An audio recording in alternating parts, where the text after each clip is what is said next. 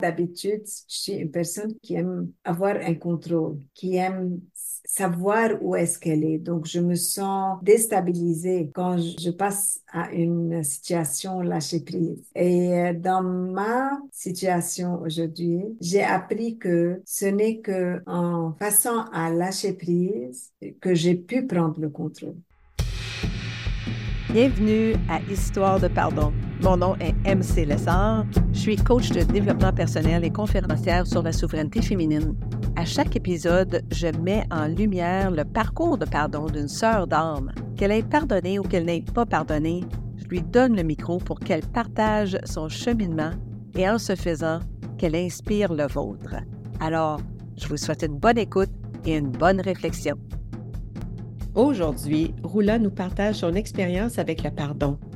Un pardon assez unique, c'est un pardon des autorités de son pays natal, de pas avoir réussi à créer un environnement propice au bien-être et au bonheur de sa famille. Je vous invite à écouter cette femme de courage qui a fait le choix de transcender le sentiment de trahison. Bien, bonjour Roula! Bonjour Marie-Claude. Comment tu vas? Ça va, ça va. Et toi? Oui, ça va magnifiquement. Je suis tellement heureuse d'être ici avec toi aujourd'hui. Merci d'être là. Merci de m'avoir invité. ça fait vraiment plaisir. Je sens vraiment qu'aujourd'hui, tu me fais un beau cadeau, Roula, avec l'histoire de pardon que tu veux nous partager. Elle est unique. Elle est encore en processus. Est-ce que tu peux nous lancer puis nous dire qu'est-ce que c'est que tu vis présentement? Eh bien, tu sais, Marie-Claude, j'ai jamais senti ou pensé qu'un jour, je vais en parler de ça et que c'est le thème du pardon. Honnêtement, c'est que euh, depuis notre émigration au Canada, il y a deux ans et quelques, donc euh, bientôt ça va être trois ans, donc euh, le fait que l'immigration a eu lieu d'une façon très rapide et euh, différente, peut-être, le but, c'était le, futur des enfants. On a dû, on, vivait au Liban, dans le Moyen-Orient, avec tout ce qui s'est passé dans le temps, avec que ce soit de niveau crise économique, sécurité, futur pour les enfants et tout. On s'est senti responsable, euh, mon mari et moi, envers nos enfants, de les protéger et de leur donner une vie un peu plus calme, là où il y a des opportunités. Euh, donc, on a décidé d'émigrer. Oui. Peux-tu nous dire, euh, juste à la limite euh, de ton confort, Rola, qu'est-ce que ça veut dire quand tu es dans un pays où est-ce que tu ne te sens pas en sécurité? Parce qu'ici au Canada, on tient tellement pour acquis qu'on a une sécurité à peu près absolue partout où on va. Peux-tu nous donner peut-être euh, des petits exemples de choses qui rendaient la vie de famille difficile au Liban? le gouvernement qui a fait beaucoup de choses, qui a créé un chaos, qui volait notre argent d'une manière ou d'une autre, qui a fait une certaine insécurité à tous les niveaux. Donc, on sentait que les opportunités ou bien cette sécurité pour le futur des enfants n'est pas à 100%. Euh, ceci dit, quand on est dans un autre pays, ça ne veut pas dire que la sécurité, elle est là et elle est 100%. Il n'y a rien de 100%, mais il y a de meilleurs c'est que il n'y a pas le survival mode là où on est là pour continuer juste à vivre, mais on est dans un pays là où ils peuvent penser à un futur et avoir une certaine stabilité. Oui, OK, je comprends. Mais ceci dit que une fois que nous avons immigré, une partie de moi est restée au Liban et qui était une, une, une partie qui est très importante, qui est mon cœur. Oh. Donc, tu viens tu gardes une partie de toi qui ne vient pas avec toi, c'est pas facile. Et parce que pour moi, le cœur, c'est quelque chose. C'est petit peut-être, c'est tellement petit dans notre corps, mais c'est notre partie la plus importante en tant qu'humain, alors c'est pas une petite partie du tout. Voilà. Alors, tu es ici, tu es immigré au Canada, maintenant tu as plus de sécurité, Mais il y a une partie de ton cœur qui est encore au Liban, c'est ça que tu dis? Euh, c'est, plutôt mon cœur et c'est pas une partie. Oh, C'est wow. vraiment, c'est, c'est tout le cœur parce que j'admire là où j'étais. J'aime beaucoup les, les gens, la famille, la communauté, le peuple, le pays en tant que tel. Le problème, c'était pour moi les gens qui étaient à la tête de ce pays. Et c'est là que j'arrivais pas à pardonner parce que on a travaillé, mon mari et moi, et beaucoup de couples comme nous, ou bien beaucoup de familles qui avaient la conscience en travaillant, qui faisaient tous les jours un peu mieux qu'hier. Oui, puis je sais que tu contribuais très positivement. Tu avais même ta propre émission de télévision. Voilà. C'était quoi exactement le, le titre et le sujet? C'était en arabe, mais ça veut dire en français si tu veux. Donc, si tu veux travailler mieux ou bien avoir une meilleure performance, tout ce dont tu as besoin, c'était vraiment en nous. Juste, il fallait l'explorer. Donc, oui, je, travaillais beaucoup pour la communauté et je, je faisais ça avec passion. Et j'ai jamais pensé qu'est-ce qui va me donner le pays autre que garder un futur, un meilleur futur pour mes enfants, pour la nouvelle génération et tout. Et je ne pensais pas un jour qu'on va quitter. Et c'est ça là où je sentais que j'avais tellement confiance, j'avais tout mis dans ce pays, que ce soit énergie, expérience, volonté, argent, tout dans le pays. Et j'ai senti que le pays m'a trahi. Mais si je vais revoir un peu mes mots, c'est pas le pays qui m'a trahi, mais ce sont les gens qui étaient à la tête de ce pays. Et c'est là que je sentais que s'il y avait une certaine douleur,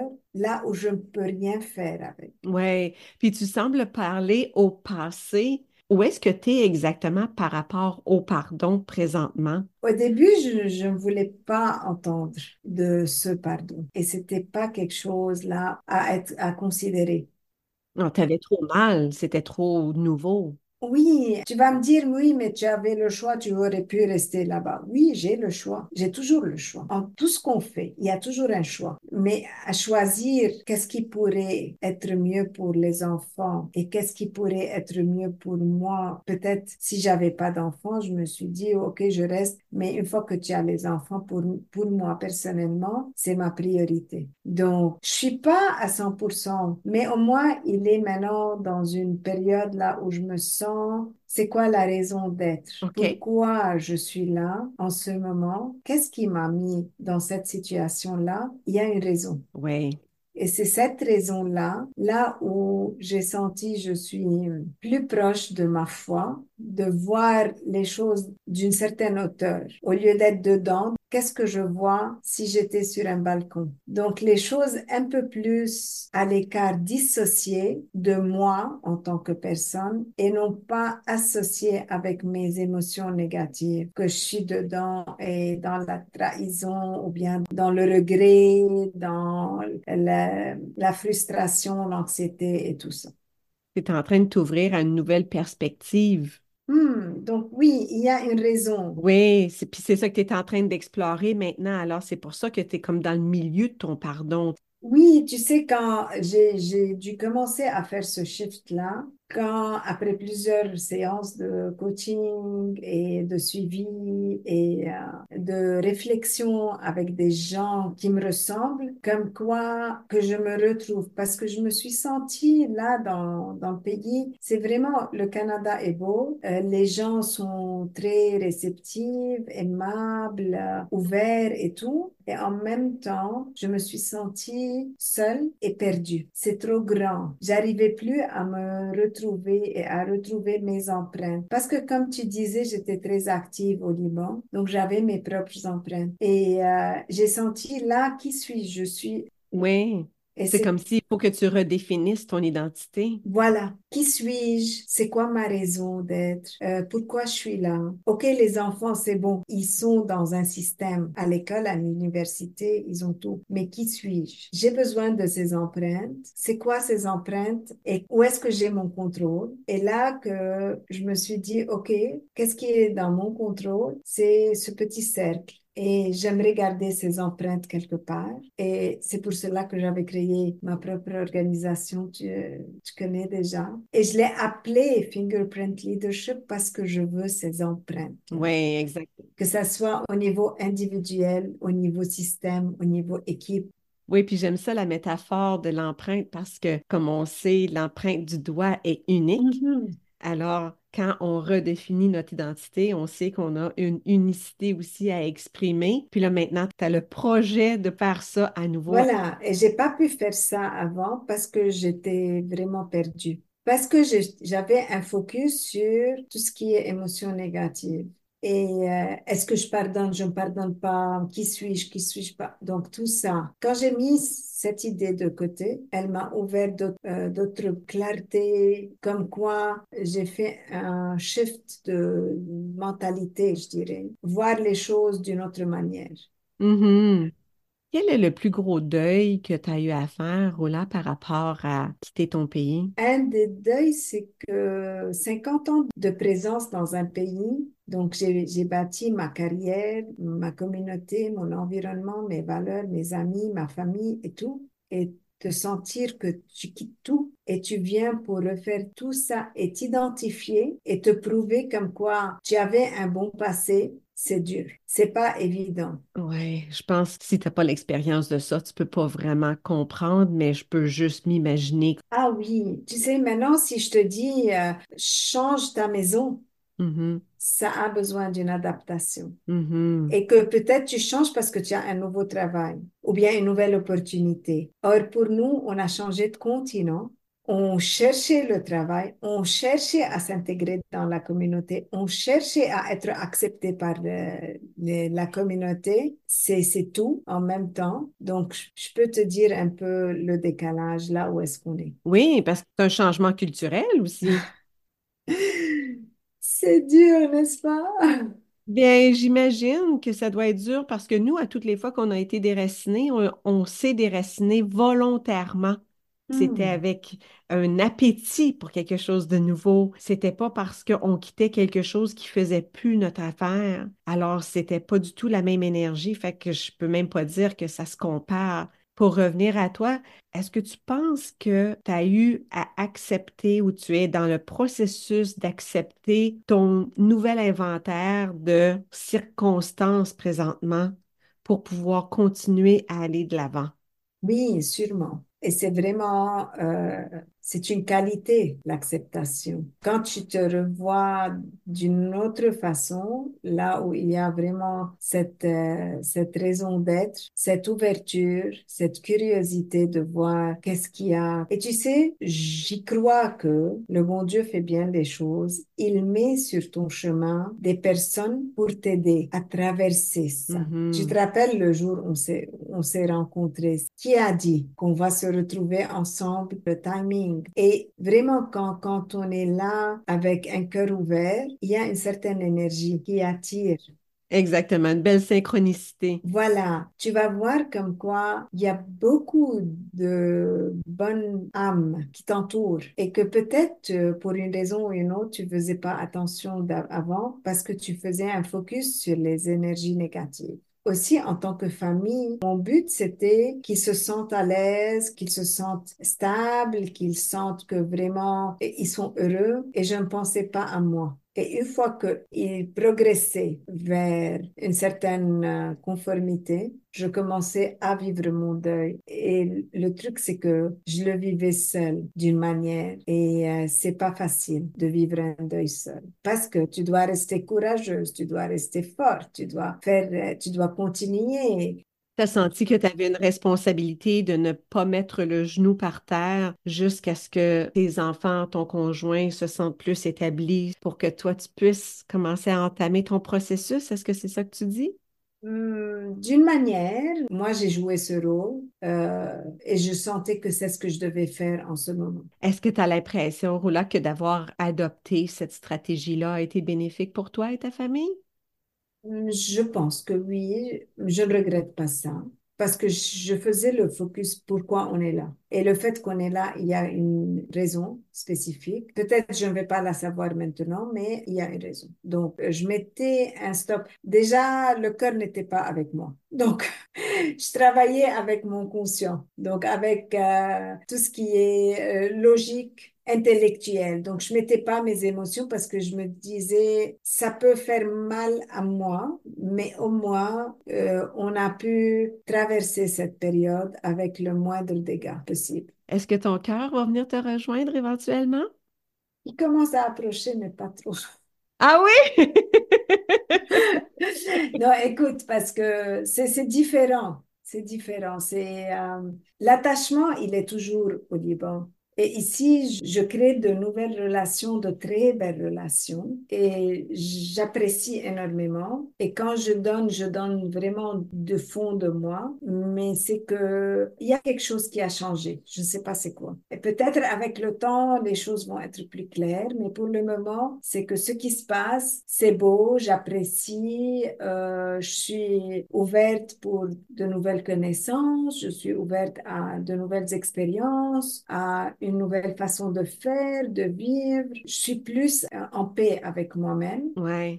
Et, euh, et, je continue, donc comme ça, tu vois. Oui, comme ça, c'est ça, tu as trouvé un nouveau carburant pour te faire avancer en t'ouvrant à des nouvelles possibilités, puis en restant curieuse par rapport au sens que ça a pour toi d'avoir quitté le Liban et d'être venu au Canada parce que tu as peut-être quelque chose de grand à accomplir ici.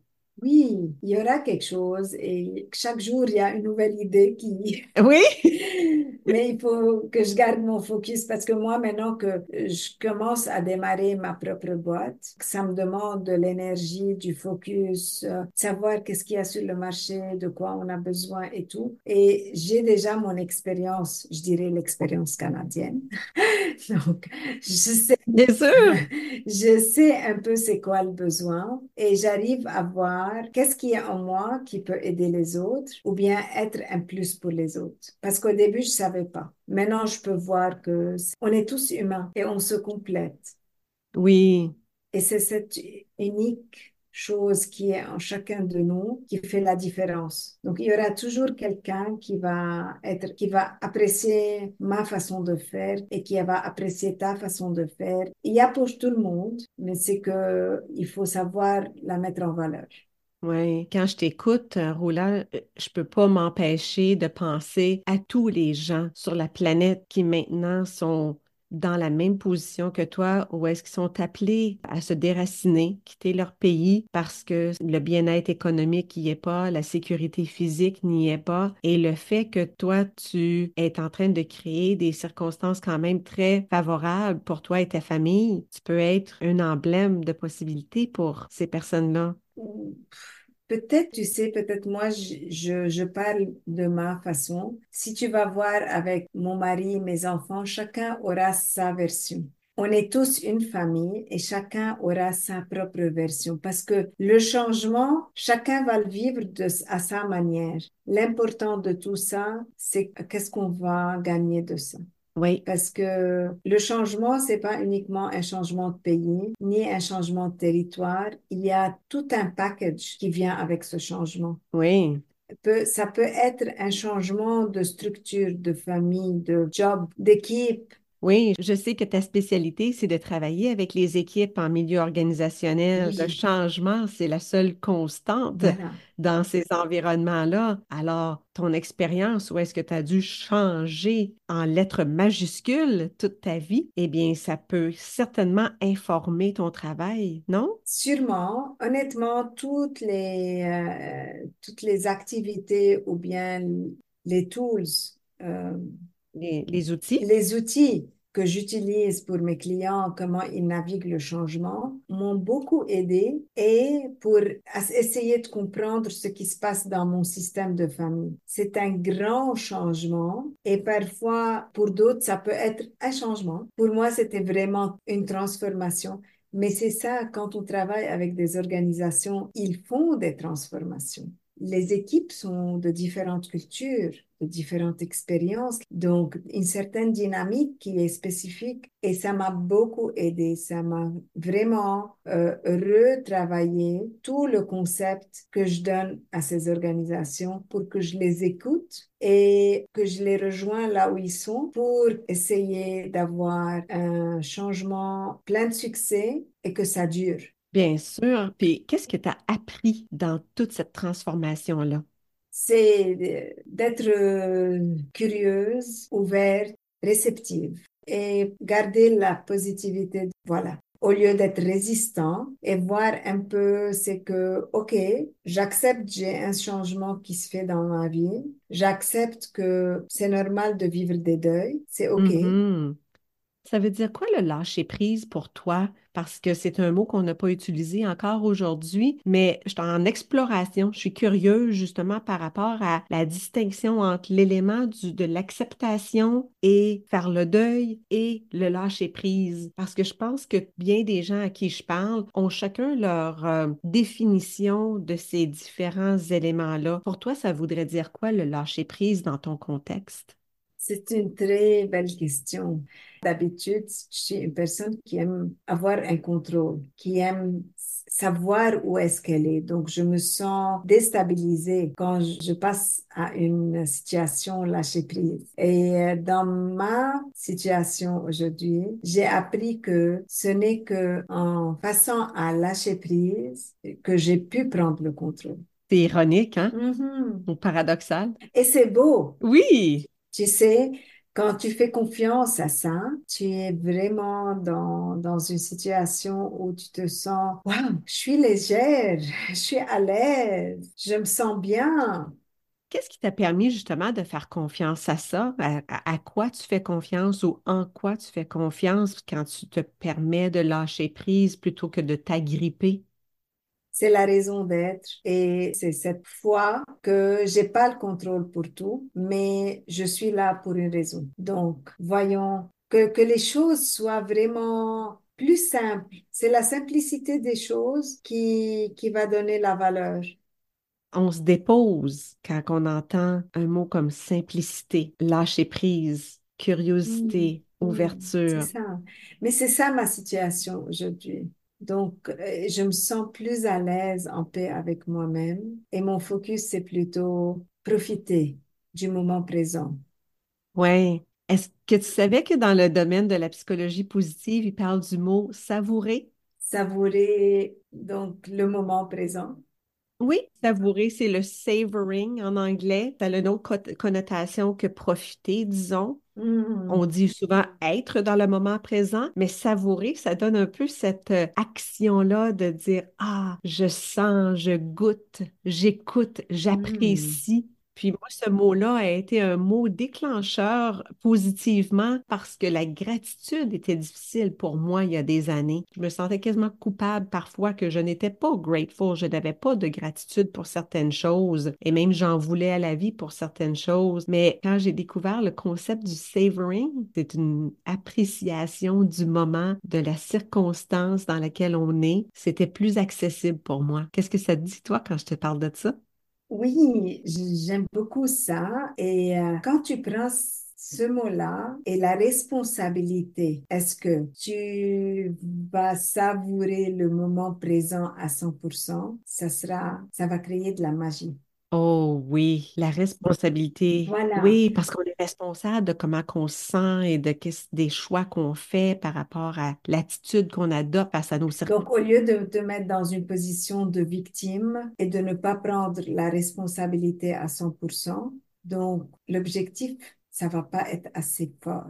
Par contre, quand je me prends dans la position et la responsabilité, comme quoi je suis là et je suis responsable d'être là parce que c'était mon choix, la conception va shifter et c'est ce qui s'est passé avec moi. Et c'est là que j'ai commencé à être productive. Si je veux utiliser ton mot, savourer mieux ce qui se passe, apprécier et être ouverte pour toute opportunité. Et je te dis pas, c'est que vraiment, l'année va 2023, la fin de l'année, était un cadeau. C'était vraiment tout ce qui est beau, que ça soit au niveau personnel, professionnel, euh, expérience. Donc vraiment, je suis pour cela le pardon n'est plus quelque chose pour moi qui est vraiment un point fort là où je cible ou bien je fais un focus, mais c'est plutôt comment je suis, je prends les choses à ma responsabilité à 100% et qu'est-ce que je fais avec?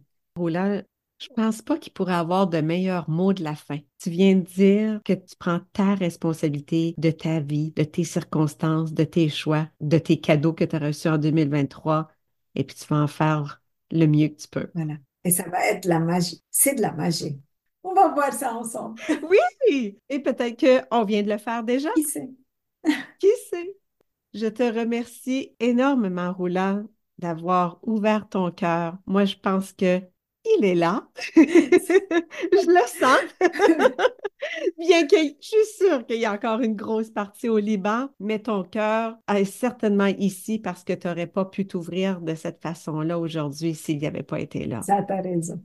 Oui. Alors, j'apprécie vraiment, vraiment le cadeau de présence que tu m'as fait. Puis, je te dis bien à bientôt et au plaisir de créer d'autres magies avec toi plus tard. Oui, et merci beaucoup. Merci pour l'idée de ce podcast qui donne vraiment l'espace là où on sent on peut tout partager et euh, être vraiment nous-mêmes sans craindre qu'est-ce qui va donner à la fin. Donc, merci pour cet espace de transparence et de safety que tu, que tu donnes, Marie-Claude. Je te souhaite tout le bonheur et bonne chance pour tes épisodes futurs. Bien, merci beaucoup. On se dit à bientôt. À très bientôt. Bye bye. On a parlé de beaucoup d'aspects, de facettes, d'éléments du pardon dans cet épisode avec Roula. Celui que je veux souligner particulièrement, c'est celui de la responsabilité. Pour moi, c'est tellement inspirant quand je vois une personne qui se relève d'une épreuve comme ça, puis qui déclare qu'elle est prête et capable de se responsabiliser. C'est beau. Mais je veux mettre un petit contrepoids à ça dans le sens qu'il y a des moments dans la vie où est-ce qu'on n'est pas capable de prendre notre responsabilité. Il y en a qui disent qu'ils sont irresponsable. Mais moi, je fais attention avec ce jugement-là, avec cette étiquette-là, parce que la personne qui n'est pas capable ou prête de prendre la responsabilité pour ses circonstances ou ses choix, c'est tout simplement une personne qui est encore en cheminement, qui est encore en train de penser ses blessures. Alors, est-ce qu'on peut avoir un petit peu de compassion? Est-ce qu'on peut retenir notre jugement puis de garder un espace de possibilité pour cette personne-là? Est-ce qu'on peut l'aider plutôt que de la condamner? Je vous laisse sur cette piste de réflexion. Et je vous remercie d'être là, à l'écoute.